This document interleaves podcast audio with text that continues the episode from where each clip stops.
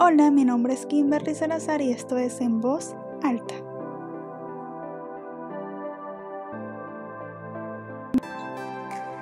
Hola a todos, ¿cómo están? Bueno, bienvenidos una vez más. Y esta vez vamos a hablar sobre emigrar.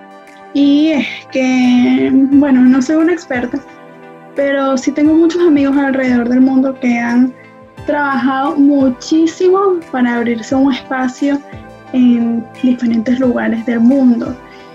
Y en este caso vamos a hablar con una amiga muy especial. Ella está en Ecuador y como les he dicho, logró pues cruzar la frontera y trabajar en lo que a ella le gusta. Sin embargo, no fue un camino fácil. Y por eso ella nos lo va a explicar.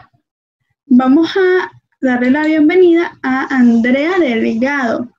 Andrea Delgado es una amiguita mía que, como ya les dije, está en Ecuador. Y me alegra mucho verte, Andrea. ¿Cómo estás? Tienes que quitar. Hola, amiga mía, ¿cómo estás? Ay, qué linda. Oye, mucho tiempo sin vernos. Como que em, tú te fuiste antes que yo, unos tres años.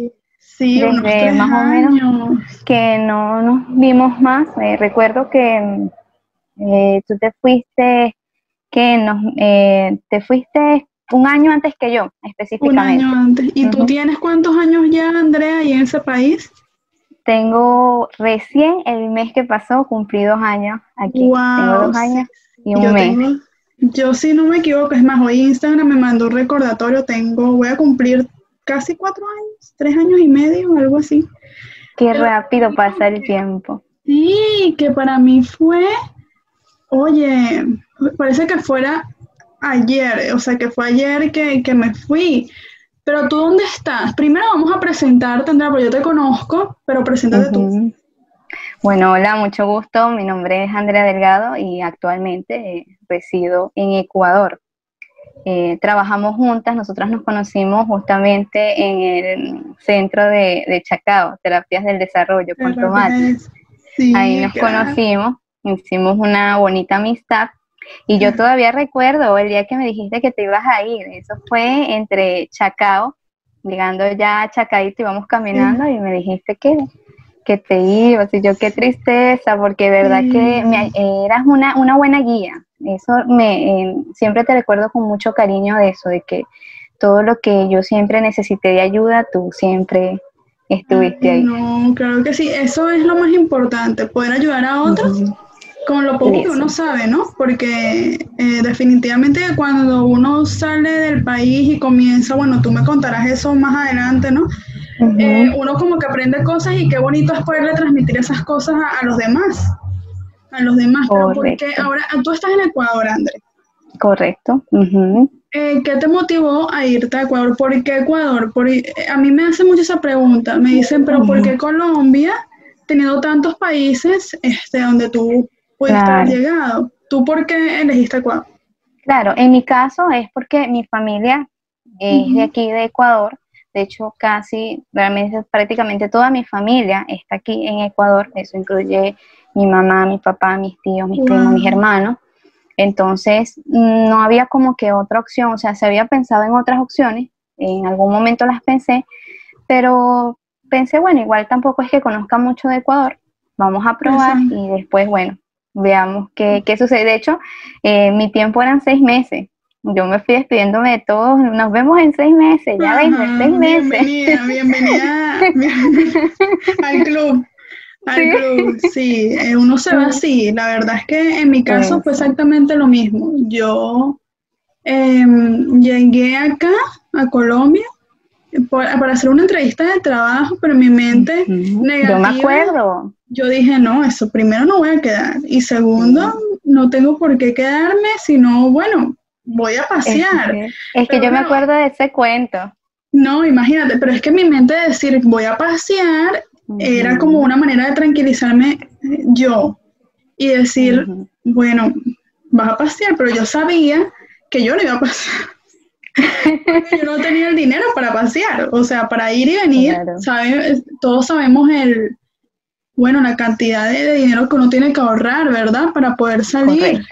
Eso no es así de noche a la mañana. Cuéntame lo, más difícil eh, de tomar esa decisión.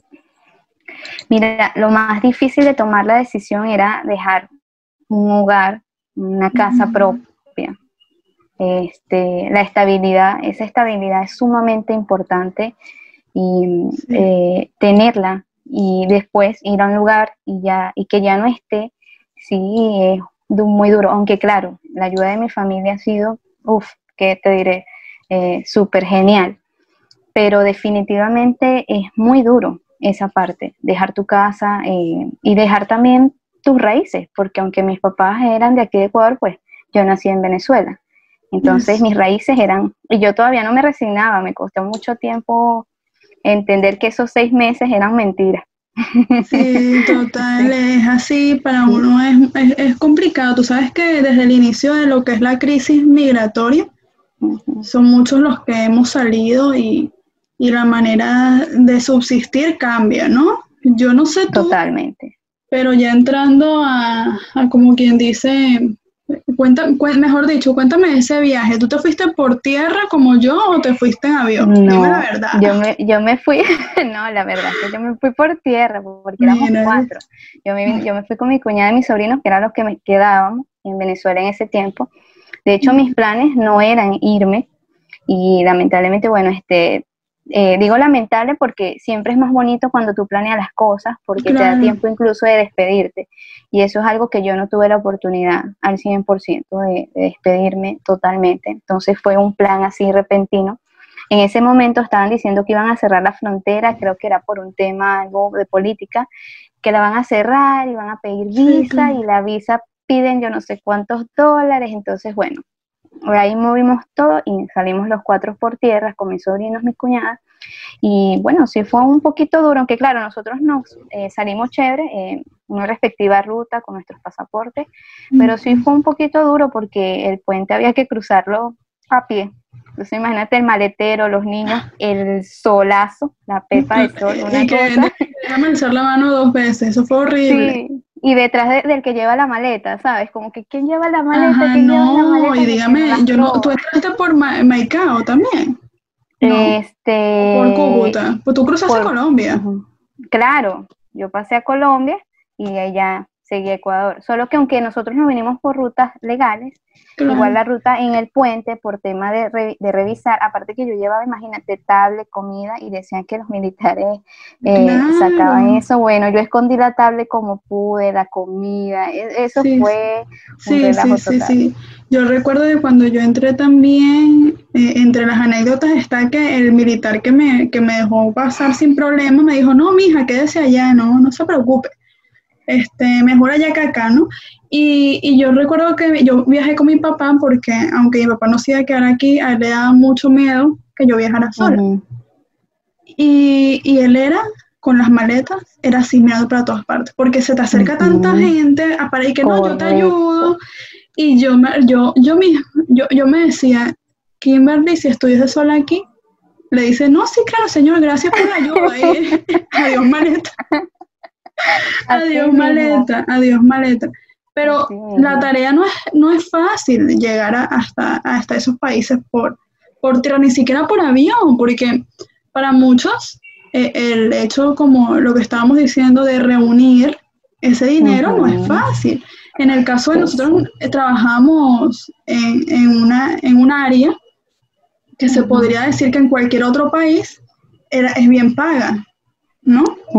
Estábamos en un centro de terapia, tú trabajabas en Tomatis, este, Correcto. Eh, estábamos en, un consultorio, o sea, eh, cualquiera podría decir, no, bueno, con lo que ellas trabajan, ellas van a poder comprarse un pasaje quizás en ahorrando en un año, pero no era así.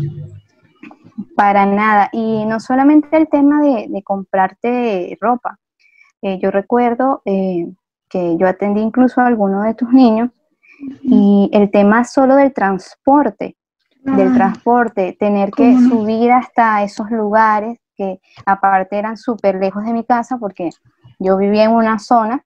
claro, Andrea, yo no me acordaba de eso, claro que sí. Yo, entonces agarrar el metro, ah, eh, yo usaba, eh, bueno, para los que saben en Venezuela, pues está el metro y, hay varias líneas. El subterráneo. Entonces yo tenía que usar como dos líneas, entonces ya estaba el tema del problema del metro, que no había aire acondicionado, que se atrasaba que usar una camioneta, eso era un deporte de riesgo, porque no sabes quién paraba esa camioneta y te quedabas sin celular, sin lonchera, sin la mochila, sin nada. Este, no entonces me ya, de eso. Incluso para decir, con decirte que yo los últimos meses eh, trabajando en Caracas, yo empecé del, centro donde trabajábamos tú y yo, yo me iba caminando hasta donde tus niños, imagínate. O sea, la zona donde tú vives hasta arriba caminando porque no había transporte, entonces eso era súper duro. Sí, sí, sí, yo, yo recuerdo que cuando para los que, bueno, están entrando y van a ver esto, eh, yo, le, cuando me fui, yo tenía niños, ah, que yo, les hacía, bueno, las terapias y el seguimiento, y yo le dije a Andrea que por favor fuera a la casa de sus niños, eh, porque yo necesitaba alguien de confianza para poder dejárselo. Mis, mis papitos en ese momento, es decir, los papás de los niños, ¿no? Este, siempre fueron muy estrictos con quién iba a suplirme. Y es la hora, y yo cuando, cuando yo me vengo para acá, me preguntaban, bueno, porque nosotros estábamos en contacto en el tiempo, vas a volver, pero vas a volver, mira, pasaron ocho meses, yo estoy, a veces me decían, pero entonces, ¿cómo hacemos? cuando cuando vuelves para que, imagínate, o sea, correcto. Dejarle yo eh, esa responsabilidad a alguien tenía que ser una persona que trabajara bien y yo había visto tu trabajo y me gustó. Y yo dije, nada, Andrea es perfecta para eso. Pero efectivamente tú vivías en una zona lejana, es más. Lejos. Sí, total, total. Yo, estaba, yo estaba en San Martín específicamente. y esa zona, imagínate hacia allá, hacia las zonas de Chacao, era un poquito complicada. es que, súper complicado. Y tú, bueno, ahí, ¿tú seguías trabajando ahí en terapia del desarrollo? Entonces, exactamente, ese fue el, el último trabajo que estuve ahí en Venezuela en terapia de desarrollo, que para mí fue lo máximo. Yo disfruté mucho ese tiempo ahí, de verdad que hice muy buenas amistades y de hecho todavía son colegas que a veces por ahí alguna duda que tengo les, les pido el auxilio y eso es algo que extraño mucho, extraño mucho de allá, de que ya yo había hecho esas, esas amistades que me ayudaban también en el área laboral. Claro, ¿no? Y, tú te vas creando un nombre poco a poco en, el campo de tu trabajo. Ya, ya te dices, no, tengo ciertos niños, ya yo trabajo en tal parte. Es, empezar de cero de todas las maneras posibles. Ahora tú sales de allí, cruzas tu puente, llegas a Ecuador. Eh, ¿Qué sentiste cuando, cuando llegaste a Ecuador? Bueno, es que al principio todo está bien, porque al principio tú eres turista. Al principio hasta salir a la esquina te emociona. El simplemente hecho que vas al mercado, a una emoción. O sea, todo nuevo. Foto aquí, foto allá, exactamente. Le tomas foto del semáforo, mira el semáforo. Pero pasar el tiempo, te vas dando cuenta de que es tu realidad. Y como es tu realidad, empiezas a darte cuenta no solamente de las cosas buenas, empiezas a darte también cuenta de las cosas malas, empieza a haber incluso un, perdón, un choque cultural. Y ese, ese choque cultural te impacta emocionalmente. Entonces, eh, empiezas a lidiar con eso de que, bueno, tienes que buscar trabajo. Eh, de hecho, en estos días leí una cita que me gustó mucho, que decía que eh, cuando tú en tu país tienes un nombre, pero cuando sales no eres nadie. Exacto. Y, eso muchas veces uno lo escuchó estando en Venezuela, pero cuando esa realidad te impacta, es diferente, porque es verdad, incluso mi, mi hoja de vida en Venezuela estaba llena, tenía muchas recomendaciones, pero al llegar aquí mi hoja de vida estaba vacía. Y me daba risa porque yo, yo incluso intenté dejar esas mismas recomendaciones de Venezuela y alguien me la vio y me dijo, no, tú no puedes hacer eso aquí porque aquí se dan cuenta que esos números no son de aquí. Entonces, no yo también lo hice, yo también lo hice. Claro, porque es que uno llega sin, sin saber gran cosa y estamos al lado, porque bueno, para los, a los que les gusta la historia, y las novelas están en la Gran Colombia. O sea, nosotros hablamos el mismo idioma y tenemos los mismos colores que nos representan como tal en los países, ¿no? Pero por supuesto que la idiosincrasia de cada país es diferente. Totalmente. Y ahora yo, yo te digo, Andrea, cuando tú llegas, ok, pasó esa, e, esa etapa de vacacionar, ¿no? de que hay wifi en todas partes, de que en los supermercados, Agarro mi, bus con aire acondicionado. Eso, qué emoción. Ahora, cuando eso pasa y, bueno, dijiste, bueno, tengo que encontrar trabajo, ¿cuál fue tu primer trabajo en, Ecuador? ¿O cómo hiciste para mm. conseguirlo? ¿Cómo fue ese proceso? Porque no es fácil, de verdad, es todo un reto. El primer trabajo fue porque, bueno, evidentemente, como les comentaba, eh, mi familia ya, eh, por lo menos lo que era mi mamá, mi hermano, ya estaban aquí, bueno, mis tíos, que ellos siempre han vivido aquí. Entonces fue como que eh, fue ellos, fueron como que el contacto con otras personas, en este caso de una niña que tenía problemas en el, aprendizaje de escritura, en lo que tiene que ver también con, con la lectura.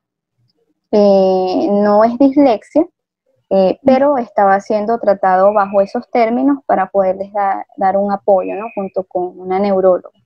Entonces, eh, ellos simplemente me contactan porque fui como recomendada. O sea, yo conozco a la hija de la amiga de una amiga de la amiga de una amiga de una amiga. y entonces, exacto, exactamente, hello. Entonces, así empezó.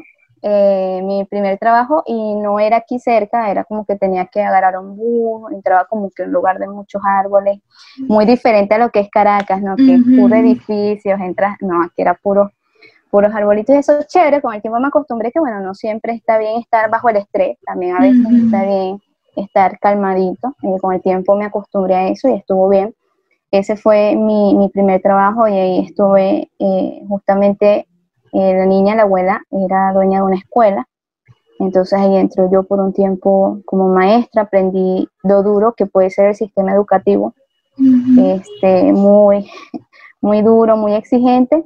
Y entendí también que es verdad que hoy en día hay mucho conocimiento, está el conocimiento, pero hay que seguir en el proceso de seguir aplicándolo, de ir con los procesos de los niños. Y entendí que, bueno, que, que no es, eh, es duro en la parte escolar, tratar de, ayudar a los niños a, lidiar con eso, porque realmente los que sufren ese proceso son los niños.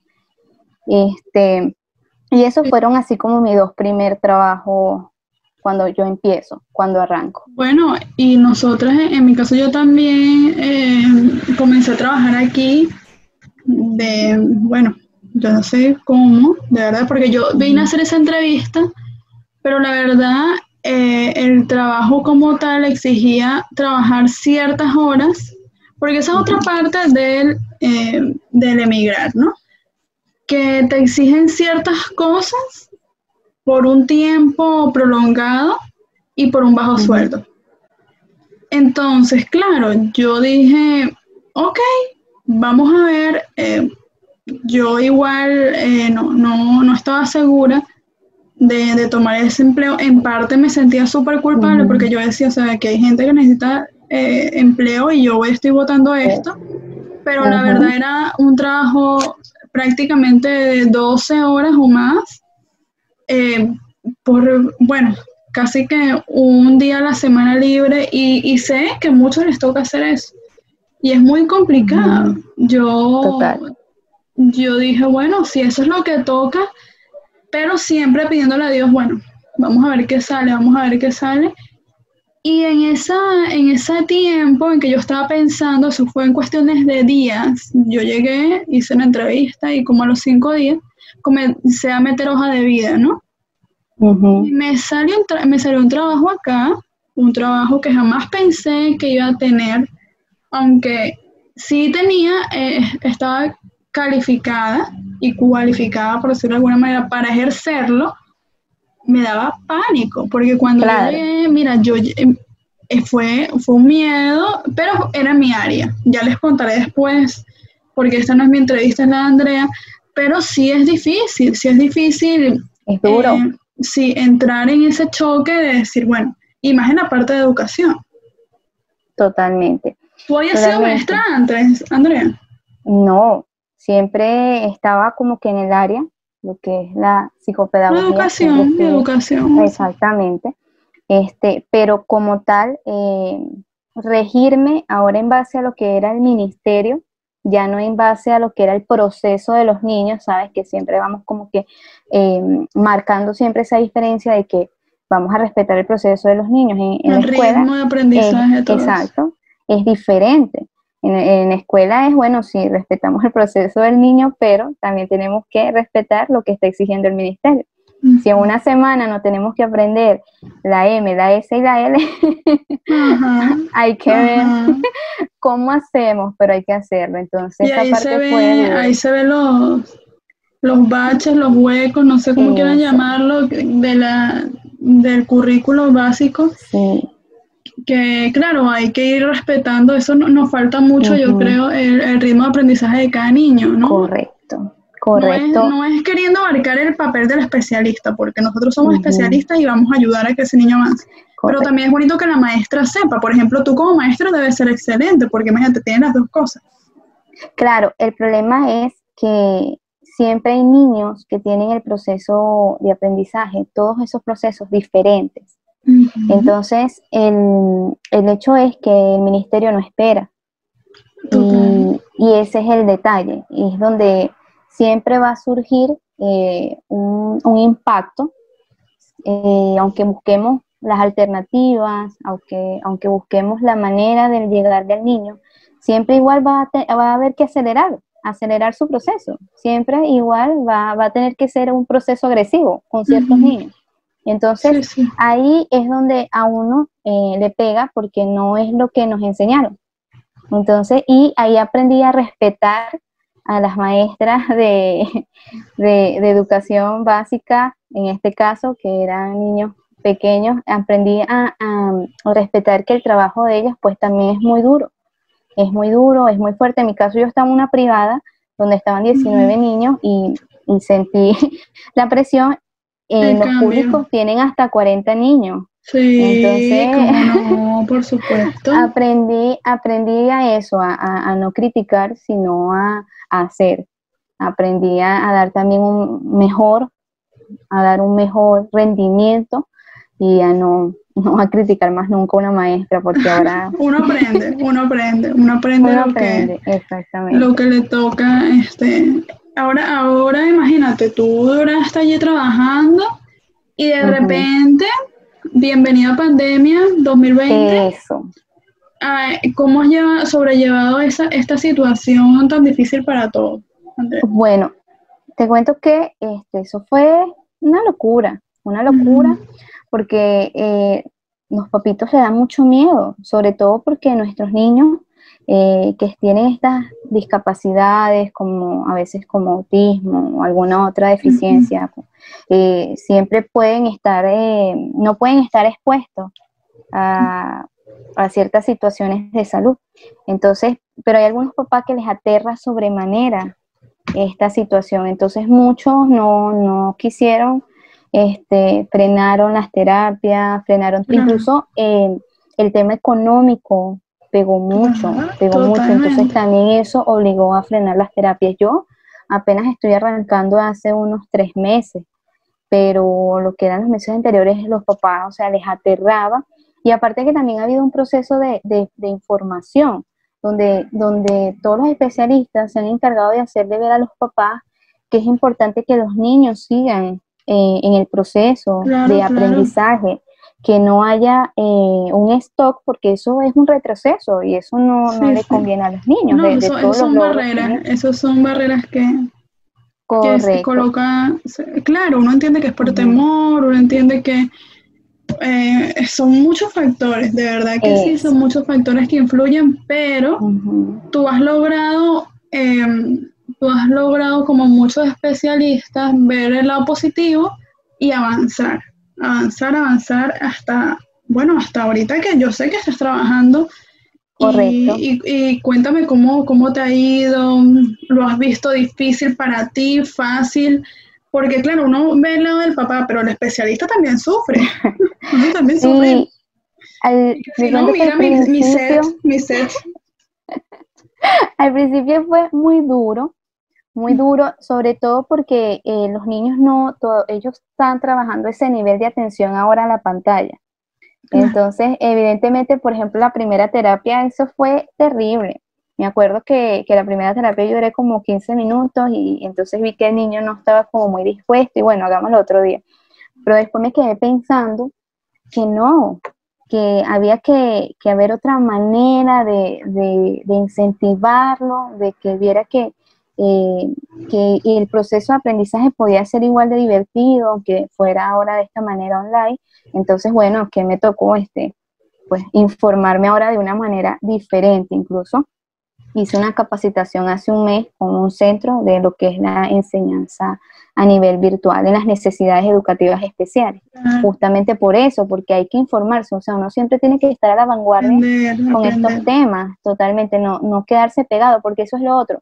Eh, pensamos que, bueno, como eh, a la pantalla solamente los niños van a tener 15 minutos de atención, entonces no podemos hacer más nada, pero hemos aprendido que, que sí, que sí podemos hacer algo. Y ahora estamos súper llenos de información, hay muchísimos juegos en la red, juegos para cada niño, eh, Instagram es una gran herramienta de trabajo, incluso para ponernos en contacto con nuestros colegas, a mí me ha ayudado de una manera increíble abrir un Instagram de verdad que es solamente eso, como que ir al ritmo, a la vanguardia y, no quedarse pensando solo en lo malo, porque bueno, ya la pandemia está, pero ¿qué vamos a hacer? Sí, es verdad, y además de eso, yo, yo trabajo con niños, te puedo decir, desde dos años hasta 15, y de verdad recuerdo la primera vez el temor que uno sentía porque este, no, no, no sabíamos cómo enfrentarlo, cómo utilizar los medios pero los avances que uno ve en los niños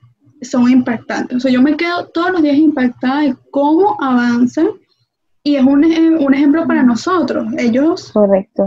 Mira, te cambian el panorama y ellos siguen allí. Bueno, ¿cómo lo vamos a hacer? A veces nosotros somos los que, ¿sabes? Metemos como no. Y ellos no, ellos se meten en su Zoom, bueno, pásame el control, maestra, agarra, se ponen allí a hacer sus actividades, ok. Total. Marcan en su pantalla, avanzan. Eh, entonces, la verdad es que ha sido un proceso bonito y yo creo que esta educación virtual eh, tiene, tiene potencial. Tiene potencial aunque por supuesto que jamás va a compararse con, lo que es el eh. contacto físico, eso es algo que no, claro. Nosotros estamos clarísimos de que es lo primordial, pero sí, sí tiene cabida en la educación virtual este, en todo esto. Y Andrés, si yo te pregunto lo, lo mejor y lo peor de migrar, ¿qué me dirías? Wow, es una pregunta difícil porque eh, cuando emigras, pues te llevas tu vida en una maleta, pero al mismo tiempo, al mismo tiempo te abres a, nuevos conocimientos, una nueva cultura, eh, te haces, eh, como leía un libro, ¿no? Que la inteligencia crece, ¿no? Entonces te vuelves incluso hasta eso, hasta más inteligente, porque te abres a una nueva cultura, a una nueva manera de hacer las cosas. Este, entonces todos estos procesos cognitivos ahí en tu cerebro eh, eh, son buenos, ¿no? Pero en la parte eh, de que tienes que adaptarte, sobre todo en el área laboral, hacerte un nombre, tratar de, de, no quedarte atrás, puede ser todo un reto, todo un reto, sobre todo cuando estás acostumbrado a la facilidad, porque yo en el centro, en Chacao, yo era muy feliz yo de verdad y yo, eh, eh, yo era feliz. Yo también, yo también. Teníamos todo, todo, totalmente. No había, eh, y, y, incluso el, el, ambiente de trabajo era súper especial, totalmente. Entonces, em, tener que dejar esa zona de confort que es tu país, tu casa, tu trabajo, y pasar a esta otra zona de confort, pero ir adaptándote hasta que la sientas como tu zona de confort, pues es todo un reto. Por eso no diría que hay en sí cosas malas, solamente que al principio es un reto, como todo cambio. que ese es el tema con los cambios. Como es algo que no conoces, es algo que es, y que en mi caso pues no estaba planeado. Yo hasta el último dije que yo no me iba a ir porque mis circunstancias pues eran adecuadas para quedarme en Venezuela. Y hasta lo último y bueno, pues, pasó y me tuve que ir. No, hubo de. No quedó, es, verdad, a veces uno no entiende que no le queda opción, uno está acostumbrado a ese estilo de vida y hasta que tú sales no te das cuenta de que puede haber otra cosa. Correcto. Este, totalmente. Y, y, Andrea, yo te, yo, para ir cerrando, porque bueno, si fuera por nosotros nos quedamos aquí en 45 minutos. Pero yo, yo te pregunto, ¿qué recomendación le das a, dime tres recomendaciones que tú tengas para esa persona que va a salir del país o que está en el país em, para poder sobrellevar la situación sin desmoronarse? Mira, la primera es eh, entender que todo cambio es bueno, todo cambio es bueno. Eh, siempre cuando uno abre los brazos a los cambios, siempre es, una mejor manera de, aceptarlos, porque si te resistes, es terrible, es terrible porque ya en tu cabeza empieza lo negativo, no, no me gusta, no me gusta, no me gusta, entonces ahí ya, ya fallaste. Lo segundo es que todas cosas em, tiene, tiene como, toda cultura es especial. O sea, eh, el respeto eh, al lugar a donde llegas, el aprecio, es muy importante, porque entonces así tú te sientes, eh, no te sientes lejos de, tu hogar. Cuando tú respetas el lugar donde está, la cultura donde está, donde entiendes que bueno, que Venezuela es bella y hermosa, y nunca va a dejar de ser bella y hermosa, pero ahora el lugar donde estás también es bello y hermoso y también tiene gente maravillosa. Entonces cuando también te abres a eso, eh, evidentemente eh, el cambio es, es mucho mejor. Y la tercera es que en todos lados hay días malos. Eso no es porque emigraste. Siempre van a haber días malos. Entonces no le echemos la culpa tampoco a, que nos fuimos de nuestro país. Siempre van a haber días malos, siempre van a haber circunstancias malas, siempre nos vamos a encontrar con gente mala. Eh, pero no por eso deja de, de haber cosas, cosas buenas. Entonces eso es lo que yo he tratado de, aplicarme todos los días. No, Andrea, muchas gracias por em, compartir esto. Yo sé que a muchas personas le va a servir em, porque seguimos, ahorita, bueno, está, está hasta la migración está en paro, ¿no? bueno, entre comillas. Entre comillas. Entre comillas porque sí están saliendo. Sí, imagínate. Así que menos mal que tú y yo nos fuimos en el momento indicado, ¿no? Porque esta manera de salir pues no está no es tan segura, así que es, verdad y, tú sabes que justamente em, o en una, algún lugar, porque a mí me gusta leer, yo, yo vi como una frase que, que decía algo así como que el mejor momento para plantar un árbol fue hace 20 años pero el segundo mejor momento es ahora. Entonces, si toca cambiar en algún momento, bueno, este, nosotros estamos aquí ahorita y no sabemos dónde vamos a estar mañana. Totalmente. Y, cuando uno sale del país de uno, uno dice, bueno, ya cualquier, ya nada es lejos, ya todo es cerca. Pero si hemos formado algo aquí, en mi caso yo amo Colombia, me encanta, estoy enamorada de este país. Correcto. y tengo dos casas.